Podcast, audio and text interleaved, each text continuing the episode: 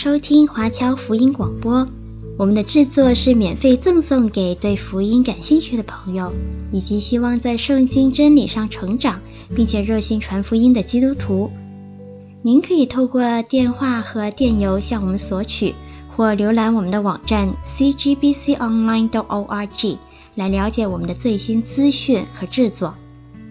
您也可以在 Apple Podcast、Google、Spotify 以及 SoundCloud 等各大 Podcast 平台的手机应用程式上搜索 CGBC Online 或加拿大华播来收听华播的制作。我们也欢迎您以自由奉献的方式来支持我们的事工。再次感谢您的收听。我是麦基牧师。现在我们继续来看罗马书所教导我们的真理。现在我们看罗马书第九章十九节，这样你必对我说：他为什么还指责人呢？有谁抗拒他的旨意呢？这句话是属血气的人的一种说法。如果神使法老的心刚硬，那么神为什么还要去责怪法老呢？法老岂不是就成就了神的旨意吗？有人是这样的想法。接下来我们看第二十节：你这个人呐、你是谁，竟敢向神强嘴呢？受造之物岂能对造他的说：你为什么这样造我呢？靠着人自己的推理，一定得不到正确的答案。只有在神的主权，神开我们的心窍，明白他的奥秘，明白神的奇妙。这样我们才会有真正的答案。当我们顺服神的时候，相信神的主权的时候，我们就会明白，一个不信神的主权的人，抗拒神的人，他们一定会落在神的震怒和审判之中啊！这是听众朋友我们要了解的。有一位学者说得很好：当我们人自己去努力，想要自己来做神的工，以为我们很懂的话，结果我们就会受到了捆绑，我们看不到神的荣美。当我们随随便便的，我们没有愿意去顺服神的旨意，我们不愿意顺服神，我们就看不到神的荣美。那么今天我们知道神的圣灵就运行在基督徒的心里面，我们知道非常明白，我们在神面前我们实在算不得什么，我们人就好像陶匠手中的泥土而已。我们看到保罗之前他也不认识耶稣基督，之前他对神的认识可以说是莫名其妙，因为那个时候。他是属于犹太教的法利赛主义的，他落在这个陷阱里面，所以那个时候保罗对耶稣基督对真神不认识，他完全不认识这位独一的真神，也不认识耶稣基督。感谢神，我们知道神就是神。我们虽然是一个渺小的人，我们所知道有限，我们仍然知道说神他就是神。所以保罗这个时候他就信主了，悔改了，他用陶匠跟泥土来做一个例子。他说：“神是陶匠，我们是泥土。我们也知道说，神用尘土造人，神不是用猴子来造人。尽管人说自己是猴子变成的，今天有人进化论说人是从猴子变的，但是我们基督徒相信神乃是用尘土造了人。诗篇一百零三篇十四节这样说：知道我们自己就是我们不过是尘土。诗篇一百零三篇十四节说：我们不过是尘土。”有时我们人常常就把这件事情忘记了。这个时候，我们看到亚伯拉罕在神面前，他也知道自己是谁。在创世纪十八章二十七节，亚伯拉罕他知道自己的位置，知道人是什么。亚伯拉罕说：“我虽然是尘土，还敢对主说话。”我们来看罗马书第九章二十一节，二十一节，窑匠难道没有权柄从一团泥里拿一块？做成贵重的器皿，又拿一块做成卑贱的器皿吗？我们知道，神是从一团泥土当中造了摩西，又从同一团泥土中造了法老。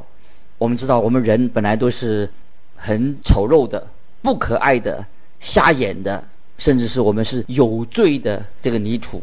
可是因为神的恩典，却把我们可以造成。变成为贵重的器皿，为神所用啊！听众朋友，我们感谢神，神可以把我们这些有罪的泥土、不可爱的、瞎眼的，成为他贵重的器皿，就像听众朋友一样，窑匠是有权柄可以把卑贱的泥土，虽然是卑贱的，但是它可以成为一个神所重用的，也可以把泥土作为一般普通的器皿，都是神美好的旨意。接下来我们看二十二到二十四节：倘若神要显明他的愤怒，彰显他的全能，就多多忍耐宽容那可怒、预备遭毁灭的器皿，又将他丰盛的荣耀彰显在那蒙怜悯、早预备得荣耀的器皿上。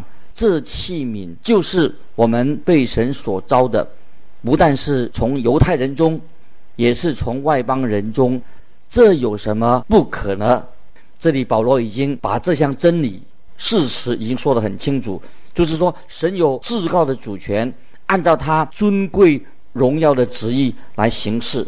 那么现在保罗他说，神对那可怒的器皿，他就充满了忍耐与宽容。神并没有毁灭那些可怒的器皿，因为犯罪的器皿本该受到神的审判的。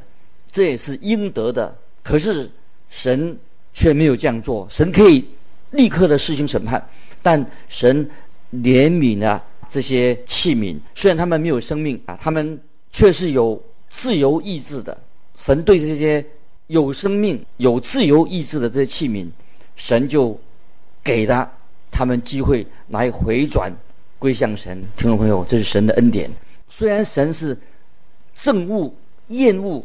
人所犯的罪，神也必须要审判罪恶。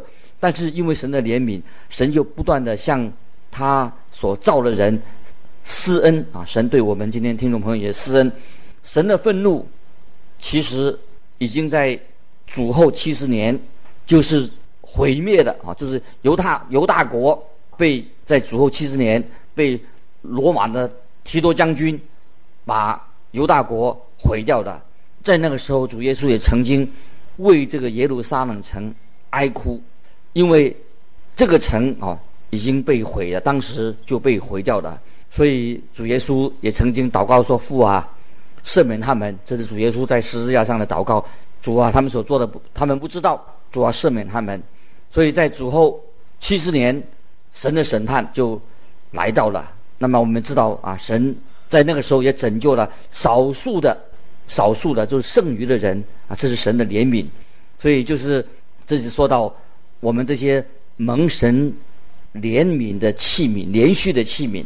我们知道以色列国是神按照他旨意所拣选的国，并不是因为以色列国他们比较比别人强，比别人好，但是神却拣选了以色列啊这个国家，也拯救了在这个国家里面。救赎的一些人，少数的人归回，归到神的面前，归向神。那么，你感谢神，神也拯救了一些外邦人归在他的名下。这个都是神奇妙的啊拣选救赎的恩典啊，领到我们这些罪人。接下来我们看二十五、二十六节，就像神在何西亚书上说：“那本来不是我的子民的，我要称为我的子民；本来不是蒙爱的。”我要称为蒙爱的。从前在什么地方，对他们说：“你们不是我的子民。”将来就在那里称他们为永生神的儿子。当时是指向以色列国啊，所预言是讲的以色列国。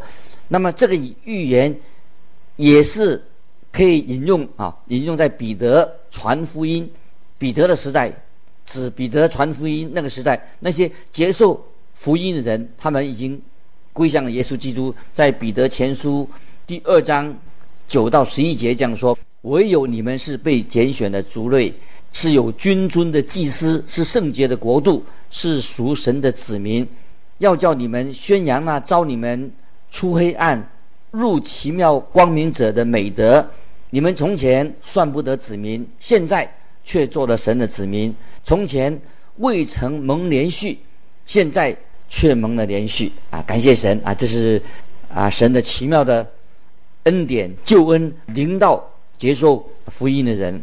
那么接下来我们看啊罗马书九章二十六节也提到有关于何西亚书所说的预言，在何西亚书一章十节啊，刚才所引用的是何西亚书一章第十节，指出地上的外邦人已经预言到，地上的外邦人都要归在耶稣基督的名下。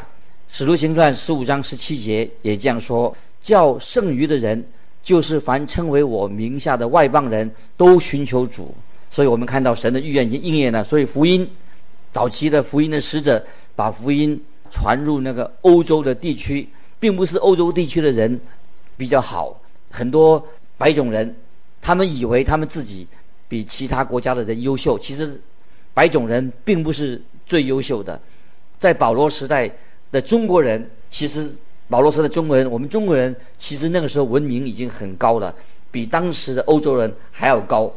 在罗马书九章十六节也说过：据此看来，这不在乎那定义的，也不在乎那奔跑的，只在乎发怜悯的神啊！感谢神，这是神啊告诉我们听众朋友要了解。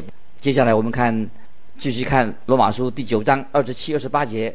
以赛亚指着以色列人喊着说：“以色列人虽多如海沙，得救的不过是剩下的余数，因为主要在世上施行他的话，叫他的话都成全，速速地完结。”那么在这里啊，我们看到以赛亚先知以赛亚，他为以色列人心里很悲痛。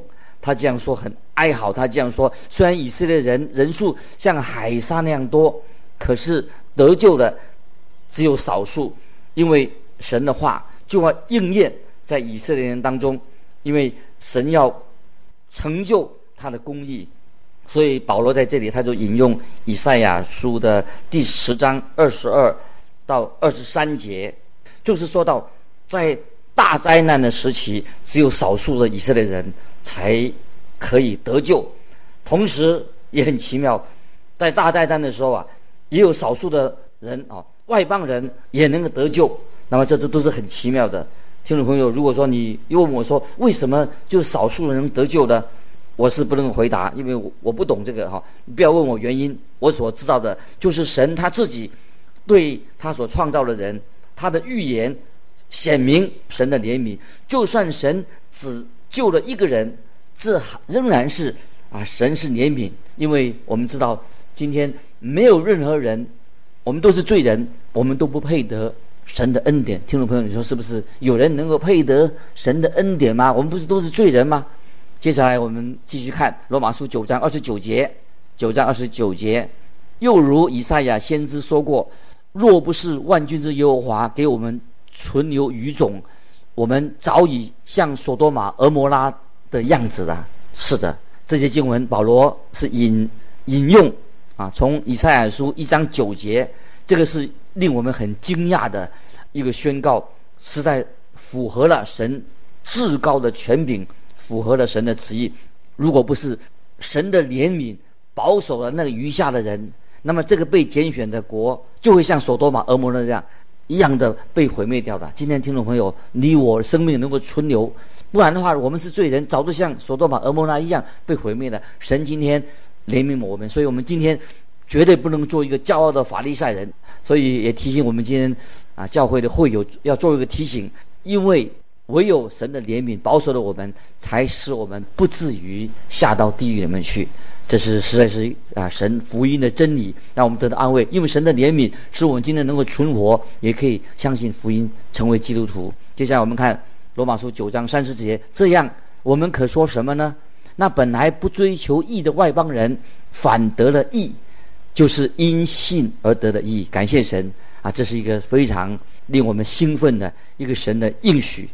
外邦人，他们。不再需要靠着自己的努力，也不要靠着好行为，就可以因为因信称义，得到耶稣基督里面的义归给他们。这是神所成就的善功，这是神美好的旨意。我们也看到啊，先知以赛亚也预言过外邦人会蒙恩，蒙恩得救啊。接下来我们看三十一节，罗马书九章三十一节，但以色列人追求律法的义。反得不着律法的义。换句话说，以色列人他们追求律法的义，想要借着律法的义，结果他们得不到律法的义，令我们也要做一个警惕。这是一个宣告。犹太人想借着遵行摩西律法来得到义，结果他们却得不到。请注意，为什么呢？我们要注意到，今天也许有些宗教人士认为他们有宗教，其实这些人是最难接受福音真理的人。我们很难了解关于神的主权、关于人的责任，这个他怎么样相关的关系，我们不能够完全的了解。我们也不是完全了解神的完全的旨意。但是今天你的责任是什么？我的责任是什么？就是我们接受在主耶稣基督里面的救恩，因为主耶稣说过，说对我们说过，若有人要跟从我。就当舍己，背起他的十字架来跟从我。这是在马可福音第八章三十四节，听众朋友把它记起来。主要是说，就当舍己。若有人要跟从我，就当舍己，背起他的十字架来跟从我。这是马可福音第八章三十四节告诉我们的。主耶稣说的。主耶稣在约翰福音六章三十七节，凡父所赐给我的人，必到我这里来，到我这里来的。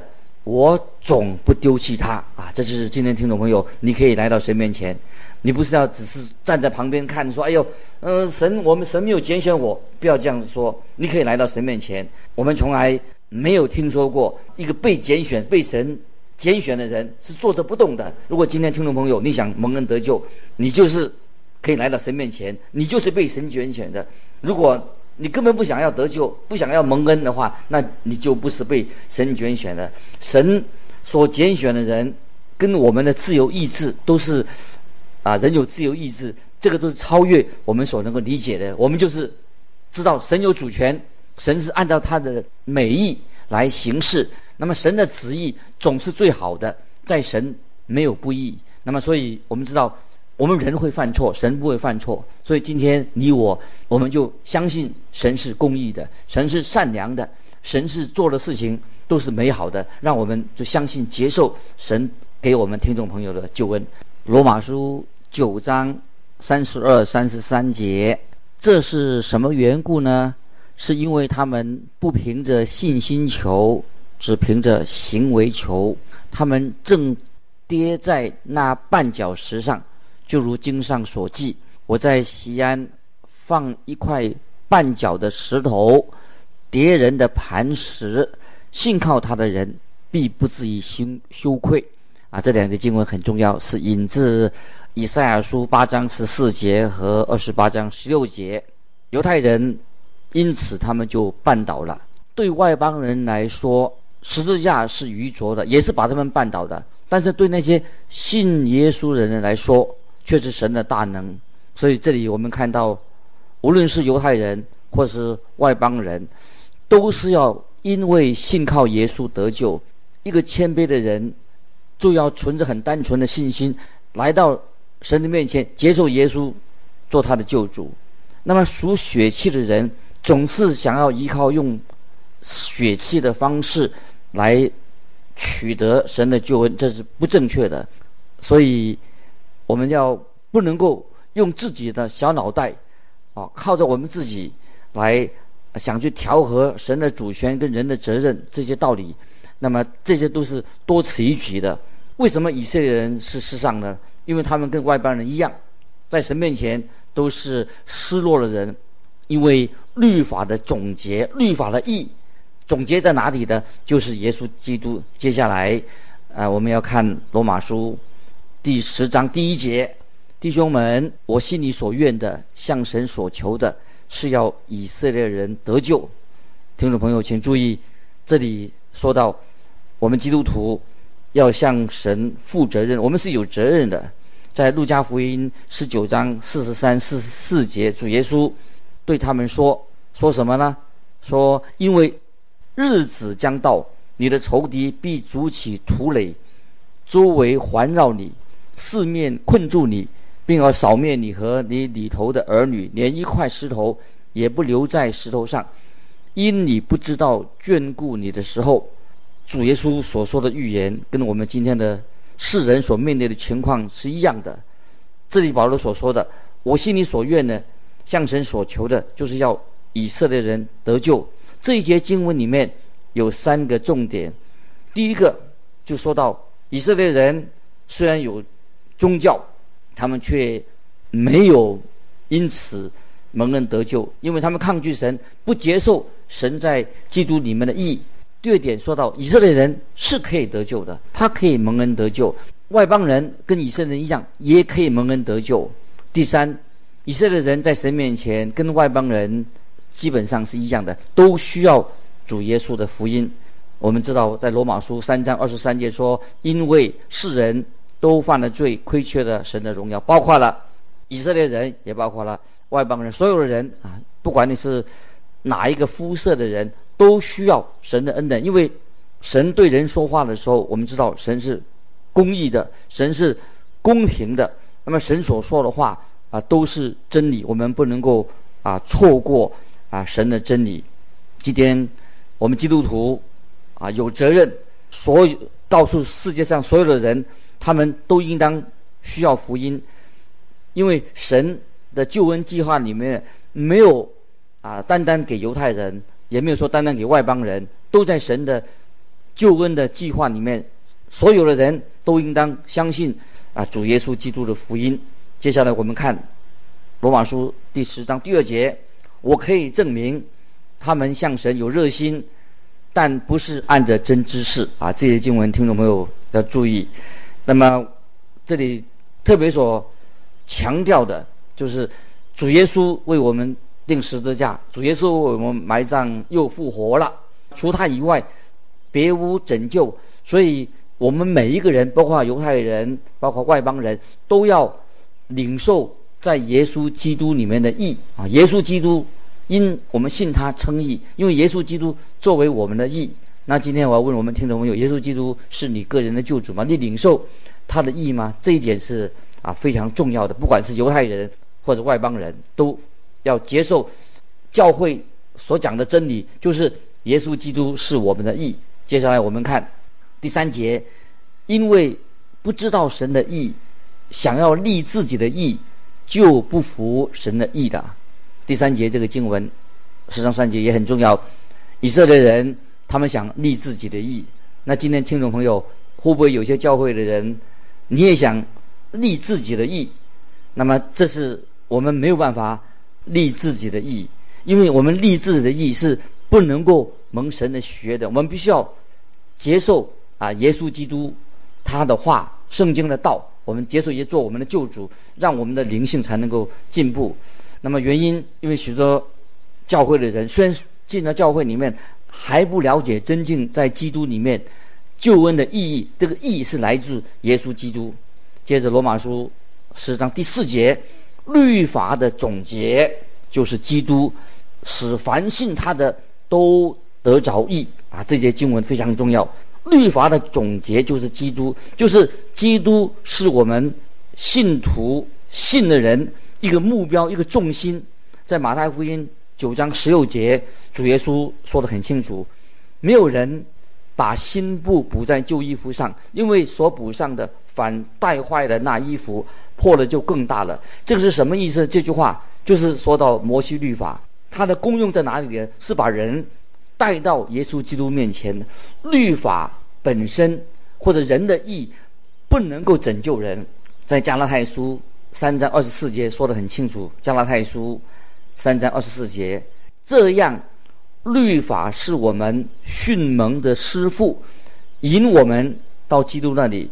使我们因心称义，所以这里所强调的律法本身不能够拯救我们，律法只是告诉我们人需要耶稣基督做我们的救主，我们需要救主他所为我们完成的十字架的宝血，我们需要耶稣基督做我们的救主，所以律法的功用只是牵着我们的手，把我们带到耶稣基督的十字架面前。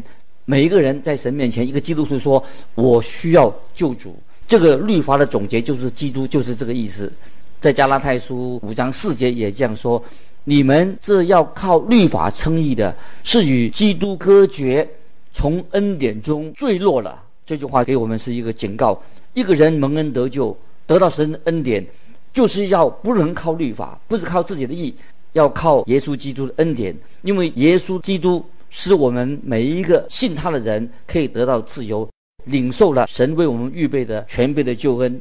接下来我们看罗马书十章第五节，摩西写着说：“人若行那出于律法的义，就必因此活着；那这句话是什么意思呢？这个意思是说，就算你以为可以依靠律法能够称义，其实绝对不能够称，那是你自己的义，并不是神在基督里面为我们所预备的义，仍然没有办法能够达到神的标准。接下来我们就看下面这几节经文啊，我们可以做一个总结的，就是六七八节，唯有出于信心的义，如此说，你不要心里说，谁要升到天上去呢？就是要领下基督来。谁要下到阴间去呢？就是要领基督从死里上来。接着十章第八节说，他到底怎么说呢？他说：“这道离你不远，正在你口里，在你心里，就是我们所传信主的道。”听众朋友，这几节经文都告诉我们一个重点，就是唯有靠着耶稣基督的救恩，我们接受耶稣基督做我们的救主，我们才能够得到神奇妙的恩典，在耶稣基督里面。今天听众朋友，你已经得到了神为你所预备的救恩吗？但愿如此。我们今天分享到这里，愿神祝福你。我们下次再见。